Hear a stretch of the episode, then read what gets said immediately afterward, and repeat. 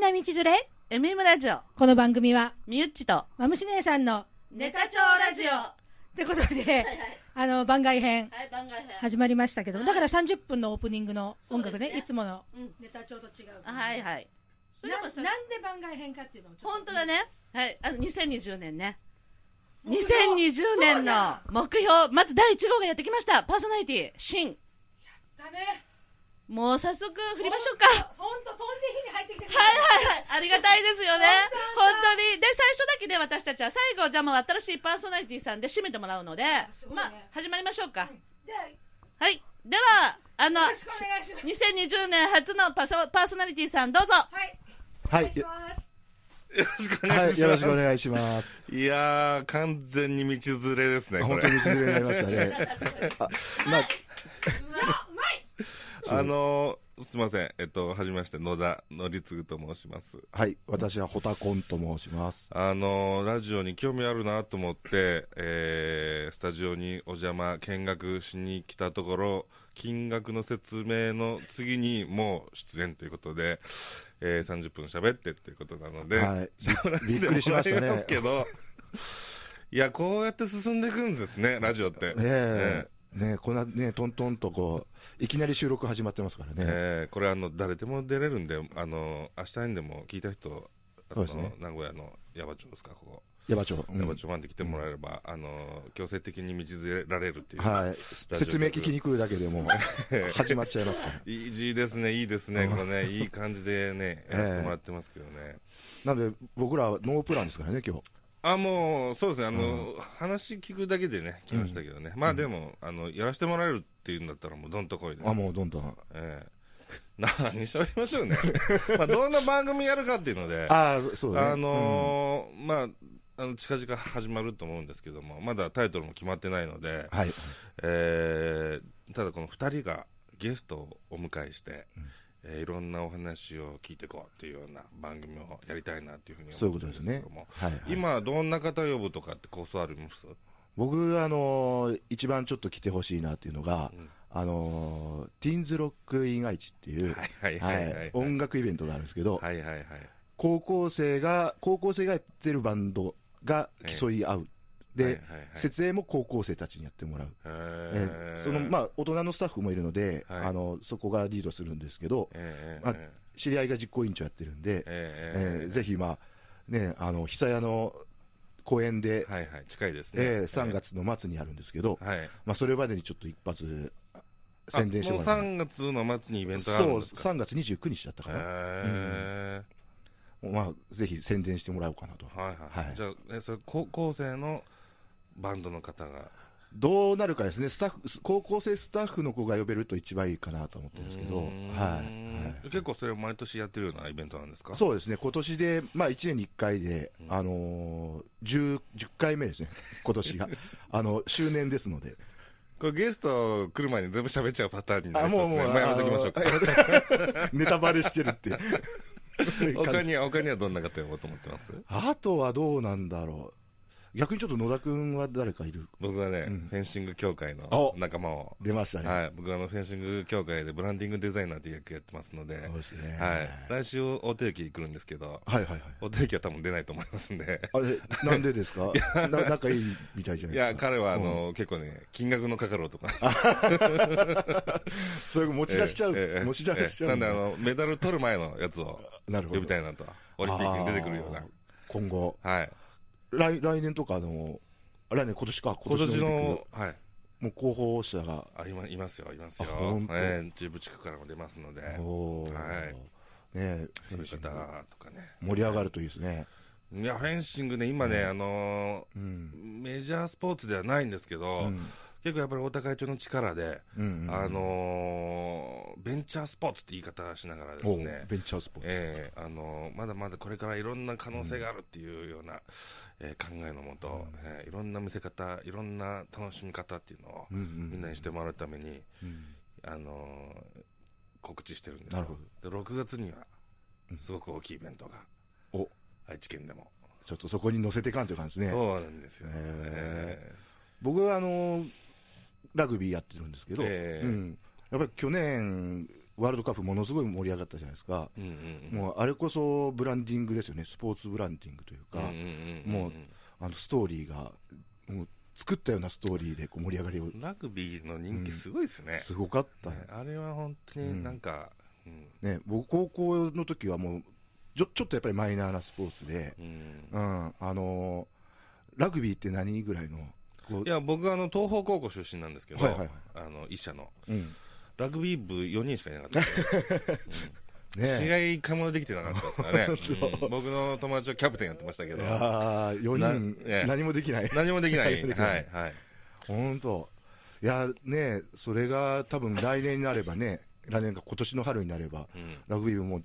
15人とか、うんね、それぐらい集まなっってんでしょうちゃねうんじでゃないもかなねそうですようんね、ううんんだからスポーツはね結構やっぱ応援したいですよね、うんやっぱりそうですせオリンピックイヤーなので、うんうんうんえなるほどねえはいあと誰誰かゲストをうんまああのいっぱいいますよねでもね本いっぱいいますよ僕いっぱいいるいっぱいいますよ本当になんだろうなえ実際そこまで考えずに今あの収録始まっちゃったんで えああそうですよね そうそうそうそでうすよねまあまあ困ってますね真面目な話すると僕あのうんうん SDGs ってわかりますあなんか今バッチやしてるもんねあそうですそうです、んあの国連が定めた17の目標、僕これ今ちょっとハマってておマイマイブームなんですよ本当、ええ世界共通語じゃないですかうんその SDGs の仲間を呼んだりとかええ仲間いるの、いるいますいますそれをやってる企業だとかうん個人でもできるんで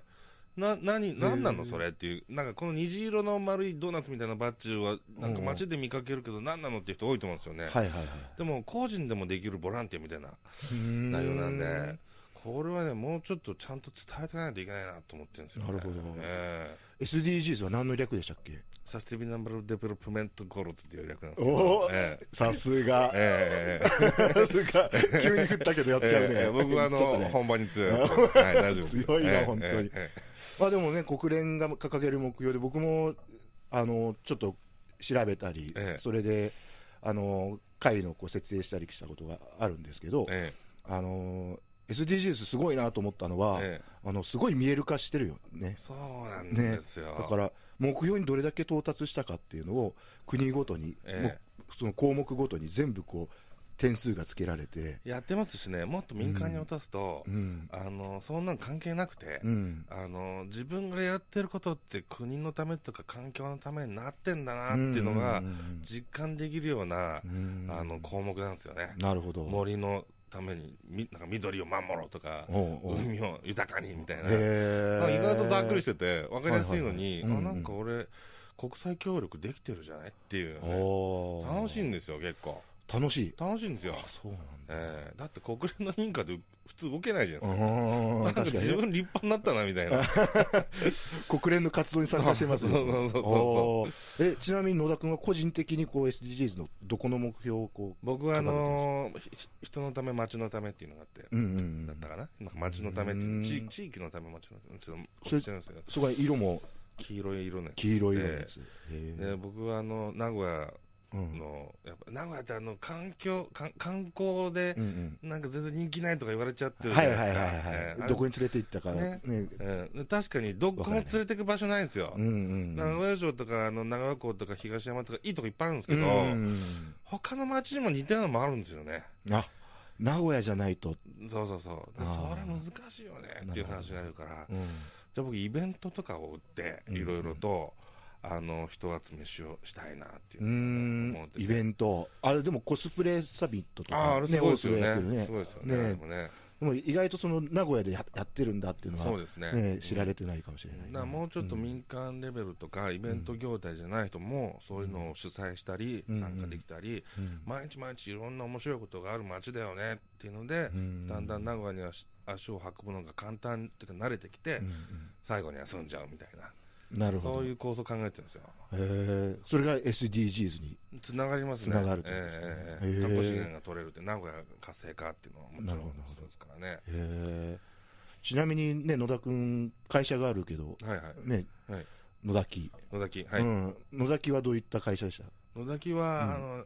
機械工具っていうね、マニアックな。機械工具機械工具ってわかります機械工具っていうとあのドライインパクトドライバーとか、あーまあまあまあまあ、そういったようなもんですね。うはいん。ぼ僕はドあのドリルとかね。うんええ僕はあの土建屋なんであーそうです土ね木なんで使えますよ発力とかねええうん要は鉄を削る工具をうちは販売してて、自動車だとか、はいはいは航い空機とか、あの高速機械メーカーさんだとかに販売をしてて、まあ、卸もやってるんですけど、航空機っていうとあれ MRJ とかをこう作る、あそうです、そうです、ね、そうです、機械になそうるでねす、すごいねそうえ結構老舗だよねえもううち112年目ですね、すごいよ ねええ112年目今112年、4月で113年目入りますね、じゃあ100年前は何を売ってたの機械工具あったのあのー、わからないんですよ、 嘘資料がなくて、わからないんですよ、一もう残っ応てない、の一応、なそう、残ってるものが何もなくて、え多分電動工具だろうなっていうような話は、え口癖で代々の社長から聞いてるんですけど、 100年前っていうと電動工具どうなんだ要するに日露戦争が終わって、ろううんうんえー国産でそういう機械メーカーが出てきた時期なんですよ。戦闘機とかそうですね、それをやっもてたう、ね要するにその輸入じゃなくて国産で作ろうっていうふうになった時代で、で、その時に国産メーカーの工具屋が出てきて、うんでそこで電動工具ってあのなんかベルトコンベヤーみたいなもんですよね、ここで動力、手元で動力を動かすと遠あ向方こう側ででぐるぐる動くみたいな、うんうんそれのこの伝達するゴムのベルトみたいな、うんうんそういうのを扱ってたっていうふうには聞いてますね、へえすごいねうん、もう分かんないですよね、でもね、確かに112 12年前2年前で、別に大企業でもないですし、本当、ええ中小企業で、うね、あのやってたんで。うんそうそんな資料とか会社のことをなんか作るというかね、うんそのよりかはもうその日暮らしで毎日食っていかなきゃいけないっていうのがありますから、へえでもそれが100年企業になってしまったなりましたね、えで今その野滝は SDGs の取り組みはなんかえやるんですよやるんですかだからちょっとそのメンバーも道連れラジオですよ、なるほど、ええ野滝メンバーが、ええ来れば来ますかええ来ますよ来ますよお、ーえええーもう何この目標はどれにしようとかそういうのもまず近々決まってるのはあのーうん職業体験ですね小学生とか子供のために子供のためにうんこんな仕事ありますよっていう職業体験の場を作って、はいはいはいまあ、我々だとそういうものづくりですけど、うん他はあのお医者さんだとか、はいはいあの僕の仲間のフェンシングの仲間だとか、はいはいあとお菓子屋さんだとかいろんな人にその子供のための職業体験をもうキッザニアってやろう、ねあやそうるでよす、ね今ねキザニアみたいな感じでやるというのもうん5月ぐらいで今考えてますけどね、えうん5月え5月で考えてますすぐだねもうどんどんや りますよどんどんやります、ええーでもそのお菓子屋さんとかも今出出てたけどこう、機械工具なんだけどいろんなこう職業体験してもらうっていうことえをあそうですそうで考えすて、るまあ、そのイベントなんで、うんええものづくりもあればうんうんあのまあ、いろんなお医者さんだとか、うんもう子供たちが憧れてる職業、全然知らない職業をいろいろ体験してもらおうかなと、なるほど、えーよ将来の夢ってやっぱり今、うんねダイバーシティなんで、うんうんいろんなことをうん知りたいし、やりたいしってなってくると思うんですうんよ、うんうんもうなんか少しでも多くのいろんな職業を見せれたらいいなと思って、なるほどね会社も主催しようとはいはいはい考えてますね。あとはですね健康のためっていうのがあって、お項目で、おあの塩飴ってあるじゃないですか、塩飴。塩飴あの、あ熱中症対策。ああ熱中症対策ね結構、あの、うん土木とかだとそうそうそうよそくうそう舐めるんじゃないですか。あるあのーこうやっぱりこうね元請けさんが配ったりとか、うんうんはいやりますよあれが、ゼリーの方が、ほう体に吸収が早いっていうのがデータであるんですよ。まあへえ、よくあるのはウィーダーインゼリーとかですよね。はいはいはいはい、うんあれ塩ゼリーそう、塩ゼリーを作っちゃおうと思って。まだないの塩ゼリーないっぽいんですよね。ありそうでないんですよ。本当ええで商標登録してそうなんですよ。先にラジオで飛ばしちゃったけど大丈夫大丈 夫です。なぜなら、メーカーさんが強いんですよ。何共振成果ってわかります共振成あ果のですね、駄菓子屋さんでも全国の方が子供の時に買ったことがあると思うんですけど、うんあの、さくらんぼ餅っていう、こんなあの、手のひらサイズの、うんうんえーしあパックにし四わかるわか角るいピンクのなんかあるあるあるボタンみたいなのがいっぱい、うんうんうんあそこのメーカーさんとタッグ組んで作るんですよもう決まってるんだもうほぼできてますおおすごいね、はい、はいえいつぐらいにし発売しいよやうとしてるもうもう今あの開発が終わるぐらいなので、うんはい、もうもうすぐ今パッケージに入ってますからね本当に、うん、楽しみだやなっぱりもう人のために健康のために世界のためにやっぱりそういうの必要かなと思ってやってまへすえよ、すごいなちょっとこれうん流行っちゃうかもしれないだってね、ええ実際にだって吸収がいいわけでしょそうなんですよあ雨よりもだからねまああのーうん危機管理のために休憩時間に飴ペって舐めるっていうのは全然ね、うんうんうんあの今まで通りでいいと思うんですけどあれちょっとクラッとするんじゃないかとかうんちょっと危ないぞっていうような時に、うんゼリーだと吸収して、まあ、うん液体なんで半分あの、うんうんうん腸からねもちろんそういうのって入りますからすあぐポーッとこう体の中に入っていくっていうのも魅力の一つでなるほどね、うんなんかそうそうやって聞くとこう薬っていうのもカプセルからねゼリーにななってもいいような気がしちゃうけどねああいいとこ行きますねねやりますかね本当ねね ね紹介しますよ次のあえー本当えー製薬会社を紹介します、えー、あ本当ぜひ教えてください、えー今のところ知り合いいないですけど いやいやいやいや私いらはないい今のところいないです、はい、でもそそれもねまたゲストで呼べるとねあのゼリーのそうなんですね開発それあの基盤みたいなややりたい製薬会社さん、うんゲストで来てくださいいし 説明聞きに来たら出ることになると思うまあむしろスポンサーだよ ねちょっと余分にもらっとかないと なるほどねあどんどん出てくるもんねね野田君面白いねありがとうございますすごいねなんすか、それはいえうんえっとね僕ちょっと今話しながらなんだろうあそうそうあこれ子供のためにっていうのをねーはいはいはい。僕土建屋なんだけど、えあのーまあ、子供のためにダイレクトではないけど、んあの最近よくこう土木って何なのってことを考えてえて、はいはいはいはいはい。でね、例えば野田君土木って何って聞かれたときに、はいどう答えるなんか建物の、あうんれですよね、うんあうのん基礎を作るっていうイメージですね。うんうんうんうんえいいですね、 もう模正範解模範解え答あり がとうございまいす。やまあ僕大人ですからね。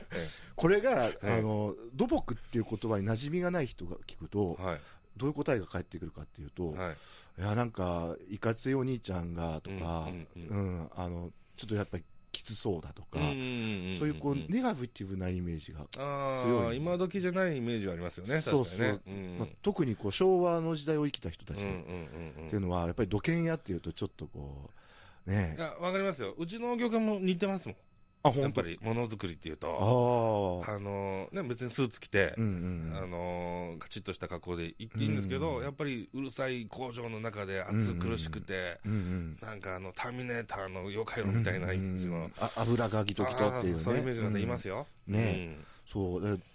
ら例えばこう土木でいうと、ん日課ポッカとか、うんはいはいはい、うはいんどっかね、そういう昭和のイメージがね、結構うんうん強くなって、まあありますね正直、うんありますそうあそうそうりますであのたまたまあの観光庁の意見交換会っていうのうに、んうん数年前ちょっと参加させてもらっほうて、あの聞いてるだけだけどね、僕は。うんうん、その時にこう思ったの、あのやっぱり国としては、あの働き方改革も含めうんうんて、うんうこんう土木業界のイメージアップをしたい、はいはいはいはい、うん、じゃないとこう、今、人手不足で、そうですよねもう働き手がいなくくなっちゃう、うんどんどんどんどんこう、ね、いなくなっちゃうんだけど、うんどうにかしてそれをなんか改善しよううっんてやってるんだけど、うんうんやうんっぱり国が、ね、こうしたいっていうこう方針立てをするんだけど、うんなかなかやっぱりこう現場の人たちまでそれは伝わらなくて、うんえー実際、その国の話を聞きながら思ったのは、やっぱりこう現場を知ってる人たちじゃないと、ん土木のイメージは変えれないんじゃないかな。あそうだと思いますね、うんはいでそれをやらないと多分ねあの土木って実際何をやるかってうんさっきあの野田君が言うっんた建物の基礎っていう話はもいあるんだけど、はいあのー道路を作ったりね、うん橋を作ったりう、んうんうんでやっ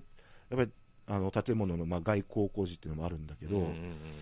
もう街を作ってるそのものなんだようんね、はいはいはいはい、うんはいはいだから僕たちが暮らしているこの街を作っているのが土木なんだっていうことをなるほど発信する人が実は少なすぎていああそれかっこいいですねいでしょかっこいいですね、うんええあのうちの経営理念にしてる からあちなみに一言で言うと何なんですかその経営理念ってああのね、えー僕たちのええ住む街を、はいえー守りはい救い、はい作る力となり、はい誠実に笑顔あふれるはい社会を目指しましょうと、 昭和です ね昭和感があ昭和るですね昭和感あるけどでもそそこにやっぱりね思いをこう一つずつこうつぎうん積み込むと、はいそういう言葉になったんだよねうんでうんうん、ちょうどその、まあ、うちもちょっとホームページでこういろいろ宣伝自分の会社を宣伝するんだけど、うんうん昨日ねあのホームページの制作してくれてる会社のうん人がうんあのうちに来てね、うんはいうん、でまあいろいろその今のこう自分の思いだとかをこう話すわけですよ、えであのまああの自分が個人的にこうホームページって言っても、はい見積もってて今ええ一つは自分でもあのワードプレス使ってえあで作ってるるんだけどそれれをちょっと今迷走しててはいで土木業界のことを書くんえええいろいろ書いてるんだけえどはいこれどこに向かっていったらいいのかなって相談したののはいディレクターさんにはいそしたらやっぱさっきのキッザニアの話もそうなのうんにい近いんだけど出ますうん職業体験職業体やり験まもうす行こうかなじゃあはい出てください 出てる決まりましたはいそうだからんそこにそのホームページを使っうてん子供たちに向けてはいうんはいあのやっぱり夢のあるはい土木の話をしていった方はいはがいいいんじゃないって話をちょうどしたんでさっきのうんね、SDGs にこうちょっとの話を聞きながら、ううんんうんなんかね、そういうターゲッティングっていうのもいいのかなって。そうですねやっぱりいろんなところで自分のその考えを発することで、うんどんどんその仲間が発してくれるとかもありますし、うんやっぱそのイベントだとかあって、うん結構あのローカルでどんどんやっていくとねうんあの効果が出るっていうのはありますからね、うんでアイディアがもらえるじゃないですかこうやって喋ってるとはいはいはい。それ大事ですよねそうだよね。大自体分それでうまねく回してる感じがあっ。て、うんはいはいはい。えーなんか、え、そんなんこうやってやったらいいじゃないですか、みたいな、うんうんなま舐めてんな、みたいな話あるんですけど、 意外といい話とかあるんで、おおー、えーこういうね、ラジオなんか特にそうだと思いますよ。いろんな人に来てほしいですよね。そううなんでん。すよ、みね。んなに相談したらいいんですか、相談ラジオ。はいはいはいはうんうんい。今何考えてオるタのかってコン。の会社の将来相談ラジオ。あいい番組なるほにどななりるそほどうですね。ああ、全員が経営 者。来た人全員にいこう。やいや、もう経営者じゃい。なくても、うんうんうんうんえーみんねな。ホタコンを助けるっていう。ああ、いいね。はい、野崎はいいですか僕は潤ってます。潤って うちが潤ってないのなんでバレちゃったじゃ ないなるほどねいやいやいやそうだね、うんだから子供でもねこう、はいラジオ連れてねやっぱりこうそういう経験なかなかできないじゃないですかそうでねすね。でここでの体験らからラジオパーソナリティ目指そうとかありますよね。うんそういうのもなんかなかなかできないことだから僕なんかテレビが終わるって言われてるじゃないですか、はいはいはい今ねネット、うん YouTube とか動画に、なんかラジオって残る気がするんですよね。もうなんでなんいでや結局 YouTube 僕は連続再生とかで見るんですけど、うん音しか聞かないんですよあそうなの動画見ないんですよだから寝る時とか、うん車乗ってる時とかもう自動再生して映像見ないんですよねあーそんそれは何その映像を見ない理由っていうのがあるのえながらになるってるんですよテレビ見る時間がもったいないとか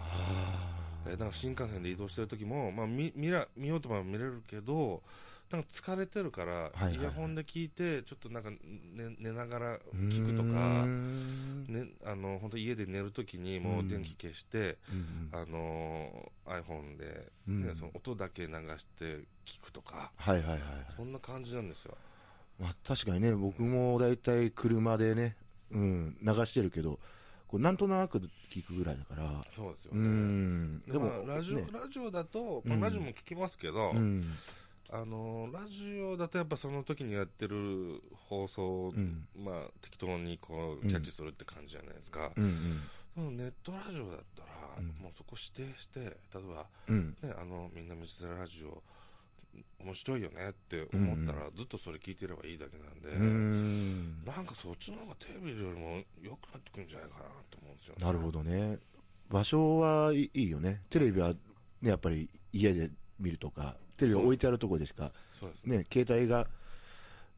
で見れるようにはなるかもしあれないとけど、やっぱりそのうんラジオって昔からそうですけど、多分深夜ラジオとか好きなファンっているじゃないでいすかるいるあってなんでかっていうとリリアルだからだと思うんですよああテレビって作られてるじゃないですか半分いああそうか、ややっぱりそのねスポンサーの件とかもあるうし、んその台本があって、うんでもラジオの面白いところってちょっとえぐい話とか、うんうんぶっちゃけ話みたいなの多いじゃないですか、おいおいおいでもその方がもうリアルだと思うんですよねあー例えば僕らがねもしテレビはいはで、いはいこのご飯美味しいですよって言ったら、うん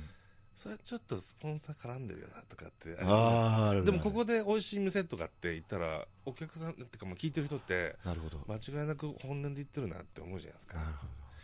ほなんか僕ねラジオの方が可能性あると思ってるんどですよねへえなるほどねそういう視点でねラジオ聞くと面白いねううんんこうだからこそこうゲストが生きるってことだよね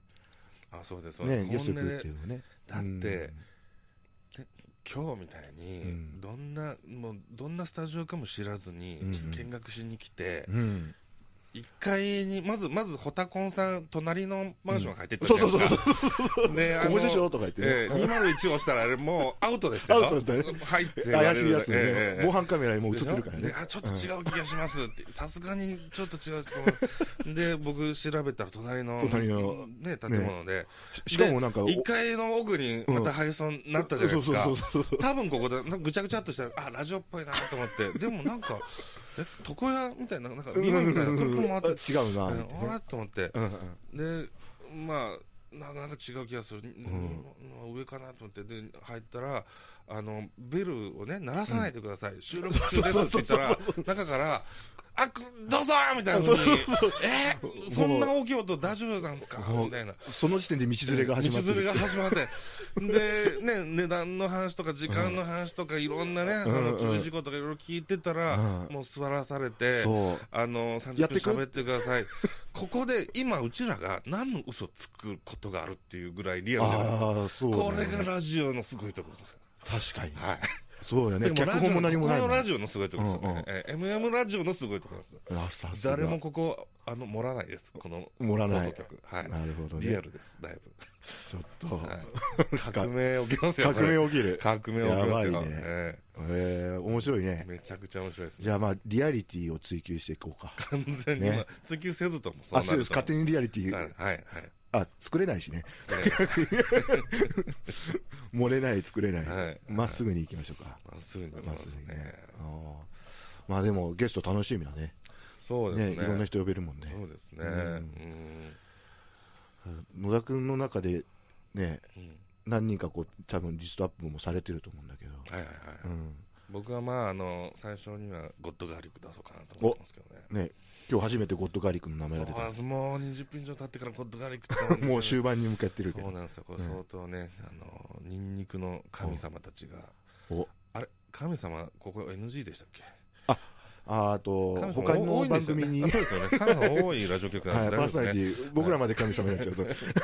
はい。あの、神様、ニンニク大好きな集団っていうねおイベンターがいるので。なるほそうど僕もね面白いですからねちょっと参加してるけどね面白いね盛り上がってるよ盛ねり上がってますゴね、ッドニガーンニリッククを食べないお店、えこの前はあの味噌煮込みの山本屋さんをジャックして、んうんうんうん全部ニンニク料理に変えるみたいなイベントやってましたよね、ねこれまた知る人ぞ知るなんで、えねえあんなこういうとこで出していかないと、なるほどね他のメニューでねあれほ他で食べれないもんねそうなんですよね、ねかなり食ってますよ、まあまあ入ってたよねあの味噌煮込みうどんだけです、えっと、3玉入ってます3玉 3, 3型じゃなくて3玉です3、玉はい次の日があの休みになって ました。山本屋さんもう匂いがついちゃってねはい何事になっちゃうよねはいあーあれも面白かったねいろんな料理作ってもらってたねそうですね、うんその人たちもね呼びたいと思います、ねゴッドガーリッ クゴッドガーリック何人で来るのゴッドガーリックはまあ多分4人来ると思いますよ4人で来るはいまあ、僕が本5人目なんで五人目はい僕はどっち側にある行くかですけど、当はいうんなんかねみんなでガヤガヤややっいてや外がやるか、ねまあ、1人だけ来 るか、どこかにもみんな忙しいんで、忙しいみんなね 忙しいあんので、本職があるからね本職があるんで、はいあーそうゴッドガーリックは次は何ああれは何会員じゃないとやれはいあーもううあいや誰でも来れますけども、うんうんチケットいっぱいになっちゃったんですけど、天ぷそらうだね中翔さんっていう名駅の天ぷら屋さん貸し切って、えー貸し切るイベントそうですね、まあ、あの貸し切るというか、まあ、いっぱいになっちゃったっていう、ね、うーんすごいね盛り上がってる盛ねり上がってますね。まあそろそろ時間なんではい。はい、うんあの、本田さん、ちょっとはい長い付き合いになると思いますけど。はいまあこれからよろしくお願いしますまずはタイトルを決めないといけないあそうですね。タイトルちょっと宿題で考えていきましょう。うん宿題ではいじゃあどうもありがとうごはざいいありまがした。とうございます